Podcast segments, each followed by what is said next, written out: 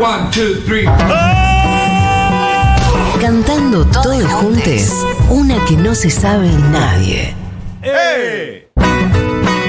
Seguro la Yavana. Seguro la Yavana. Oye, muchacho. ¿Esta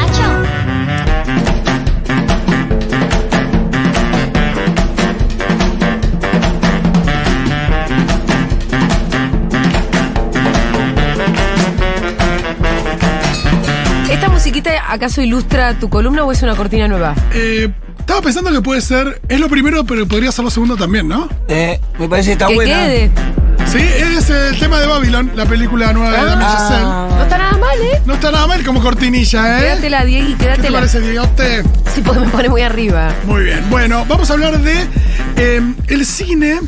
¿Cuándo se celebra a sí mismo? Ayer hablábamos de los premios, del Oscar, el Nobel, los Sí, Martín todo a partir de los Martín Fierro y demás, de cómo ciertas industrias se celebran a sí mismas con estos premios. Y Hollywood es una industria que habitualmente se celebra a sí misma, no solo con el Oscar, sino también con películas que hablan del cine, películas que también, entre otros temas, hablan puntualmente de sí mismas o del cine. Eras, pasa- un- eras una vez en Hollywood, ¿es una de esas? Exacto, Claro, bien, claro. Bueno, y esto sucede hace mucho. Eh, por ejemplo, en 1927, Buster Keaton filma El joven Sherlock Holmes, que cuenta la historia de un pibe que se queda dormido en la cabina de proyección de un cine y se mete en la película. Claro. Eh, se mete en la película que está viendo. Cosa que vimos, por ejemplo, en La raza púrpura del Cairo, en el año 82 con eh, Mia Farrow y Jeff Daniels. Y también lo vimos, por ejemplo, en el 94 con El último gran héroe. Sí. ¿La recuerdan? La Vos me la película. hiciste, me la hiciste la de Schwarzenegger. Sí. Me la hiciste ver hace poco, la vi. ¿En serio? ¿Hace poco la viste? Sí, Yo hace sí. mucho que no la veo. ¿Qué Eh, a fin del año pasado. ¿Resistió bien? Eh, sí, está bien, está bien. Divertida, bueno. No la eh, terminé de ver porque nos quedamos dormidos, pero no por un problema de la película, sino por una cuestión de sueño. ¿Lo viste a Tywin Lannister que hacía del villano? Claro. Claro. Muy fuerte. Bueno, eh, y ahora en cartel justamente hay dos películas que van por ese lado. La primera es Babylon de Damien Chazelle, director de Whiplash, director de La La Land. Un director que también es músico y que sus películas siempre están dotadas de mucha musicalidad, la forma en que las edita, eh, como el ritmo de las películas. Son sobre cosa- música también. Y también son sobre música. Eh, esta Babylon es sobre el cine, pero también tiene eh, un elemento muy fuerte que es justamente la música, porque habla de aquel momento de la transición del cine mudo al cine sonoro. Como cantando bajo la lluvia. Exacto, es un gran homenaje a Cantando Ah, bajo la lluvia. Es un retrato de la industria, pero es un retrato más crudo de la industria. El de Cantando bajo la lluvia era, era muy despierto, inteligente, riéndose un poquito de la industria, pero. Muy romántico también. Exacto, pero no eh, mostrando el costado oscuro respecto de los excesos. Babylon es una peli que nos muestra mucha fiesta, mucho bardo Ah. y demás. Em, ya hablé de la película, no a mí, quiero- perdón, de cantando bajo la lluvia, lo que me gusta es que esa noche que dicen, ¡ay! Se hizo de día. sí. Como ya son las 7 de la mañana. Sí. ¿Y qué estuviste tomando para que se te haga de día? Dale. Bueno, eso es lo que te cuenta Babylon. Good morning, good, morning. Exacto. Em, ya hablé de Babylon eh, en este programa y también en Ahora Dicen. Ay, me lo perdí. Pero un poquito A lo que me pasó fue que es una peli eh, enorme, muy desmesurada, dura tres horas, muy ambiciosa, eh, que tiene momentos brillantes, que tiene momentos que para mí son un poco pretenciosos, que hay ratos donde se pone a dialogar con Cantando Bajo la Lluvia, no solo homenajearla, y ahí es donde yo digo, para, para, para. Para un poco. Me pongo un poco Ruggeri, no, los campeones son. Pero Pero te bueno. aflora el conserva de adentro un poco, ¿no? Sí, ah, sí, es como cuando vos te hablan de la Vita de Madonna, qué sé yo. Y sí, sí, te pones ortodoxo. Exacto, me puse Hay una cosa con la que no se jode, ¿eh? Aunque hay grandes momentos en Babylon. Y también creo que es una película que apuesta a que la gente vaya al cine. Es una película que, nada, que tiene misiones muy grandes y eso siempre lo voy a bancar. Sí. Cine que está hecho para que la gente, nada, pague su entrada, vaya y disfrute de, de- de la película en el cine eh, y que apueste a hacer una película diferente, eh, jugada. ¿Quiénes son las estrellas de Babylon? Margot Robbie, Brad Pitt, Ah, aparece Tobey Maguire también. bueno. Sí, gente Ahí muy- estoy. Sí, sí. Hay gente que está a la altura de las no, y- circunstancias. y Margot Robbie carga sobre todo la peli y está muy bien.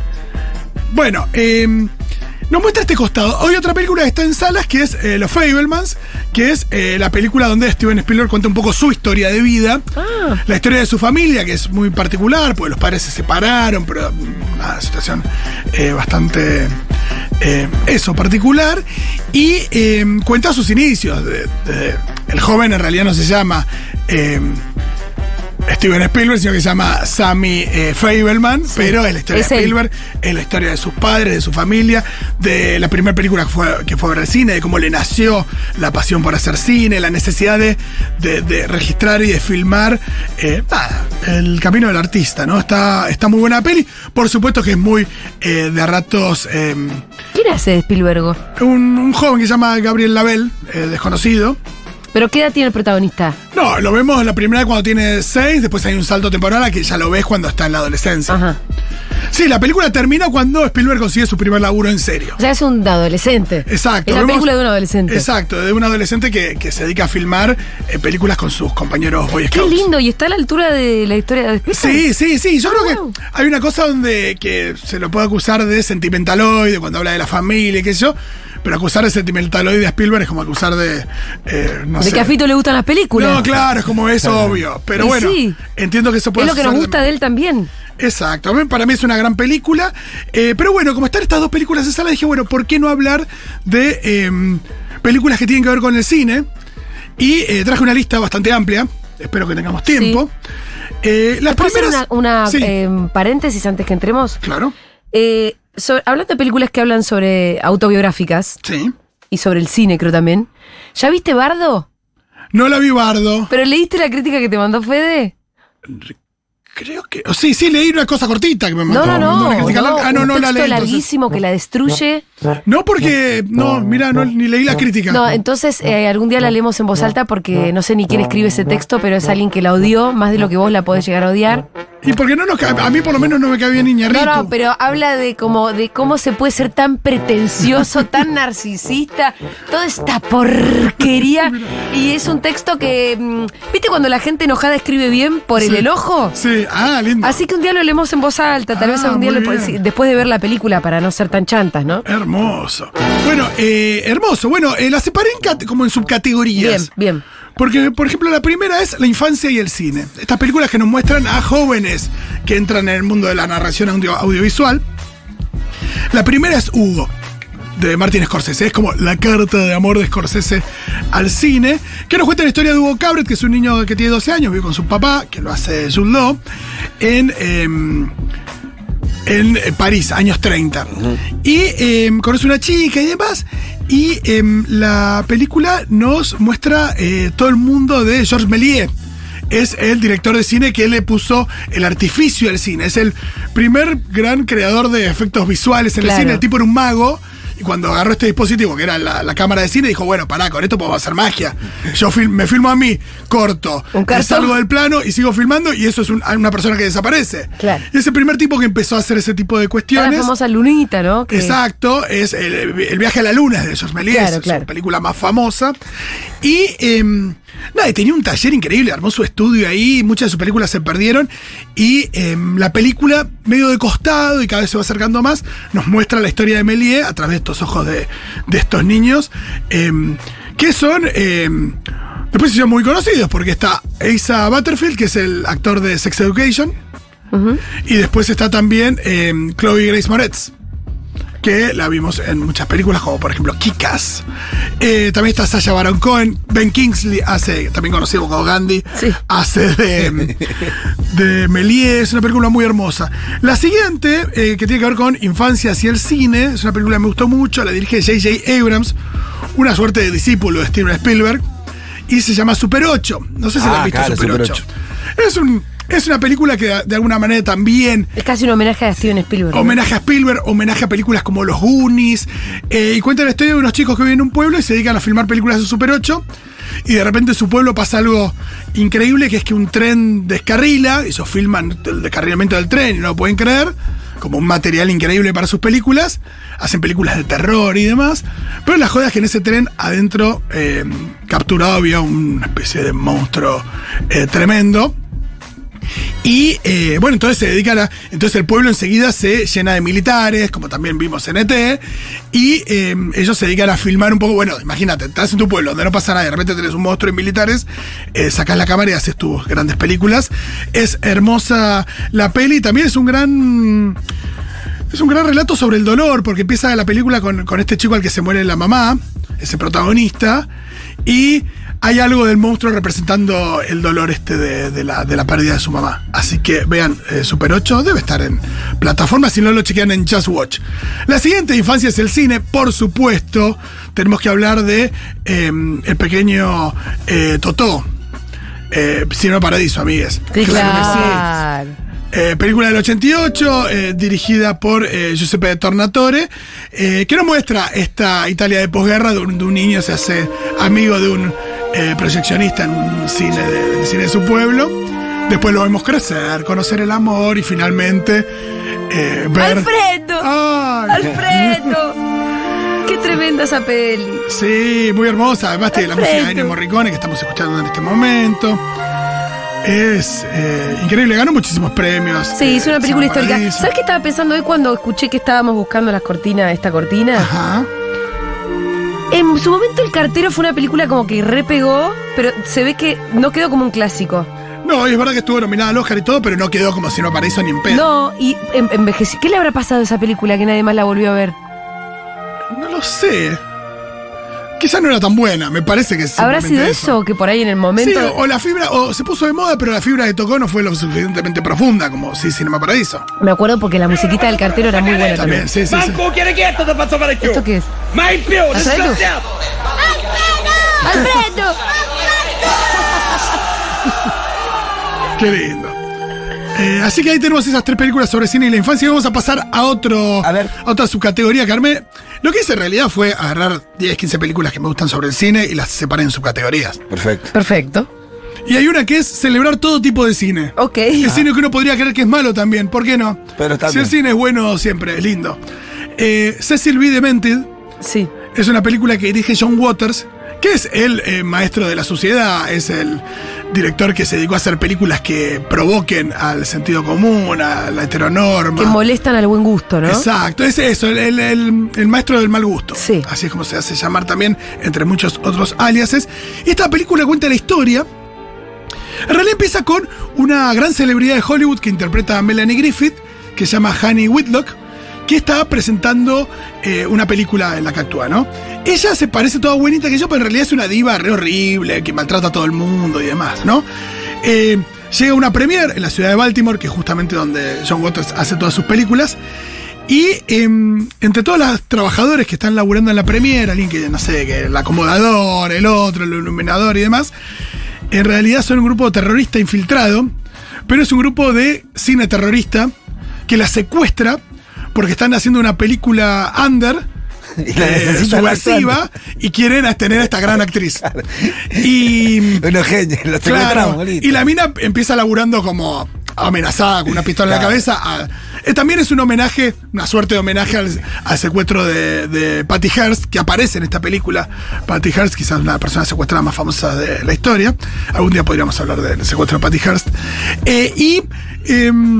Nada, ella de a poquito empieza a entrar en la lógica de, de estos subversivos, que hacen un cine subversivo que em, justamente homenajea a muchos cineastas que se han dedicado a golpear el sentido común. Ya me imagino que termina costumbres. dando sus opiniones, a coordinar. Sí, no, y hay un momento, por ejemplo, que ellos. eh, es un cine de guerrilla en el sentido de que filman en lugares donde no les permiten y más. Y hay un, ro- y hay un rodaje que hacen eh, entrando a una proyección de Patch Adams a bardearla. Hay una, es más, es un corte del director de Patch Adams, una especie de ensalzamiento de Patch Adams y los tipos entran y, tiran bombas de humo y como que aterrorizan una función de Patch Adams. Es un peliculón. Eh, Cecil B. Demented tiene muy buenos actores. Está eh, Stephen Dorff. ¿Quién más está? Eh, Michael Shannon, que después se hizo muy famoso también.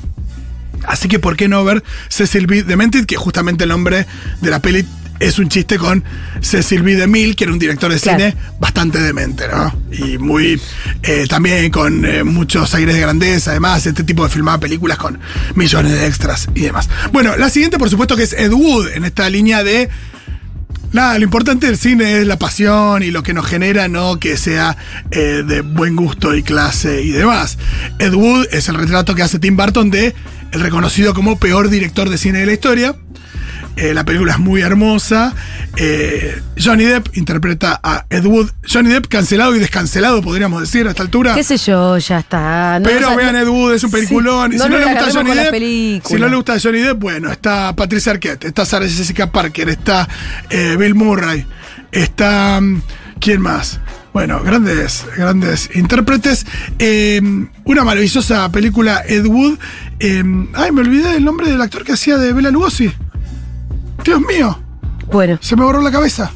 tranquilo, Rolo, tranquilo. Ah, no, tranquilo. no. Un vasito de agua para frito. Toma, Rolo, yo te No, me pone muy mal cuando me pasa Por estas eso, Sí, por sí, eso sí, yo lo sabemos, sé. No, pero enseguida te lo Yo digo. Martín Landó, por Bueno. Dios. Crímenes y pecados. Angustia. Bueno, eh, Ed Wood, peliculón, es el director de eh, Plan 9 del Espacio Exterior, una película que mezclaba eh, extraterrestres con vampiros.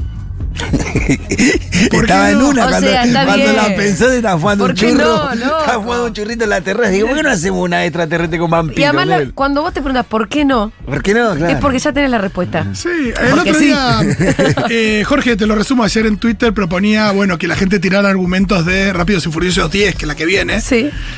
La gente ya se permite flashear, y es algo de lo que se viene hablando. Rápido- más en Rápido y Furioso, que cada Claro, vez es más ya fueron flashera. al espacio. Claro, ya es una locura. ¿A dónde van a ir ahora en la No, 10? bueno, a- a- ¿o a cuándo van a ir? Es una pregunta, Ah, quizás. ah, Eh, ah, ah. no, hay una, hay una cosa que, nada, es una fantasía que tenemos mucha, es que la empresa que produce Rápido y Furioso es Universal. La Sí. empresa que produce las Jurassic Park y Jurassic World Uh. también es Universal.